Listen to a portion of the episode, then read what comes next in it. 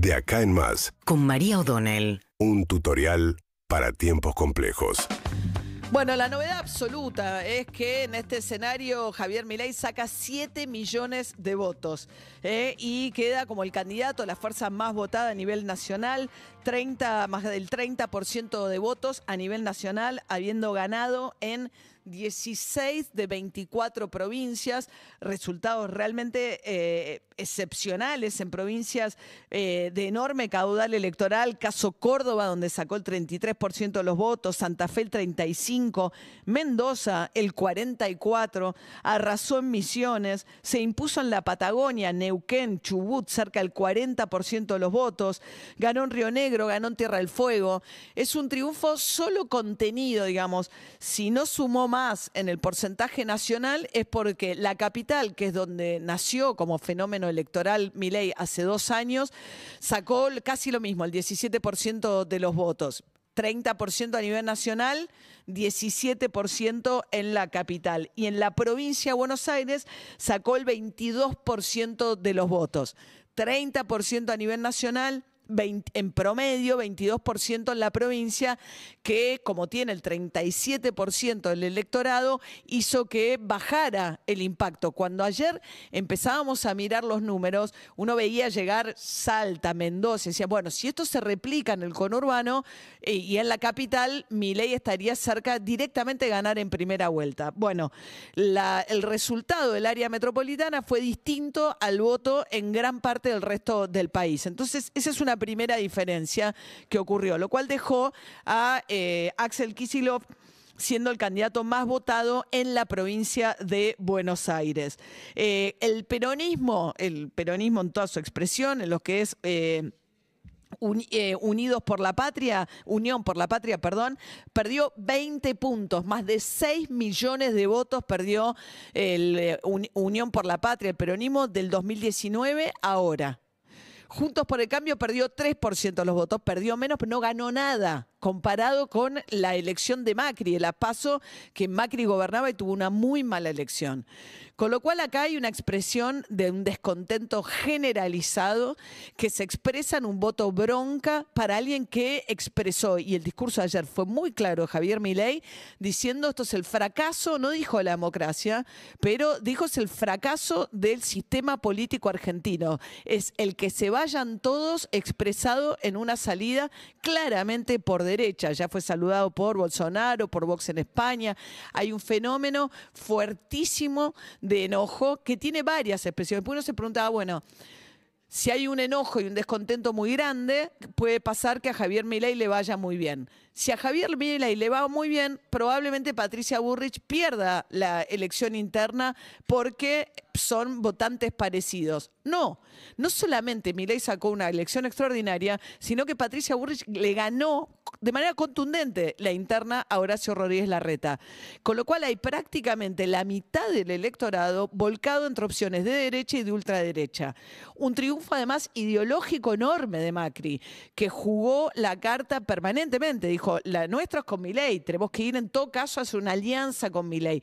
Y dijo, estoy contentísimo porque una gran mayoría se expresó por el cambio, aún siendo que su candidata, que es Patricia Burrich, salió golpeada, afectada, porque triunfó con la reta, pero tiene un escenario muy complicado para ver si se mete en una segunda vuelta electoral. Más complicado lo tiene Sergio Massa, que además ahora tiene que ser ministro de Economía, asumiendo el impacto que esto va a tener a partir de hoy en los mercados. Vamos a ver cómo arranca la jornada en el día de hoy. Pero es claramente un giro muy dramático, muy contundente de la sociedad argentina, expresando un descontento con el triunfo, en primer lugar, claro, contundente, masivo, salvo en el área metropolitana de Javier Milei, con una eh, bajísima participación.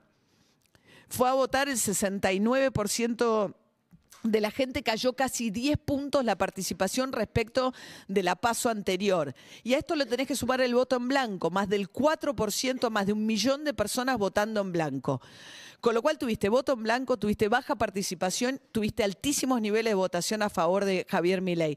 Más claridad, el descontento no podés tener. Un descontento que están dispuestos a ir por alguien que expresa un enojo, que claramente eh, señala al Estado como el culpable de los problemas de la Argentina y no como una solución, que eh, habla de terminar con la escuela pública tal como la concebimos, de bajar impuestos de manera generalizada, de hacer un ajuste brutal, de terminar con el Banco Central, de ir a un extremo de que se puedan comercializar órganos. Ninguna de las propuestas de Javier Milei generaron espanto suficiente. Al contrario, ese discurso que tiene además eh, estamos ante una personalidad tremendamente inestable, por lo que hemos visto, eh, muy particular en sus relaciones personales, que se irrita, que grita, que se enoja ante el disenso, con un votante duro, muy, muy eh, intolerante, el nivel también de, si uno ve, de aspereza, de,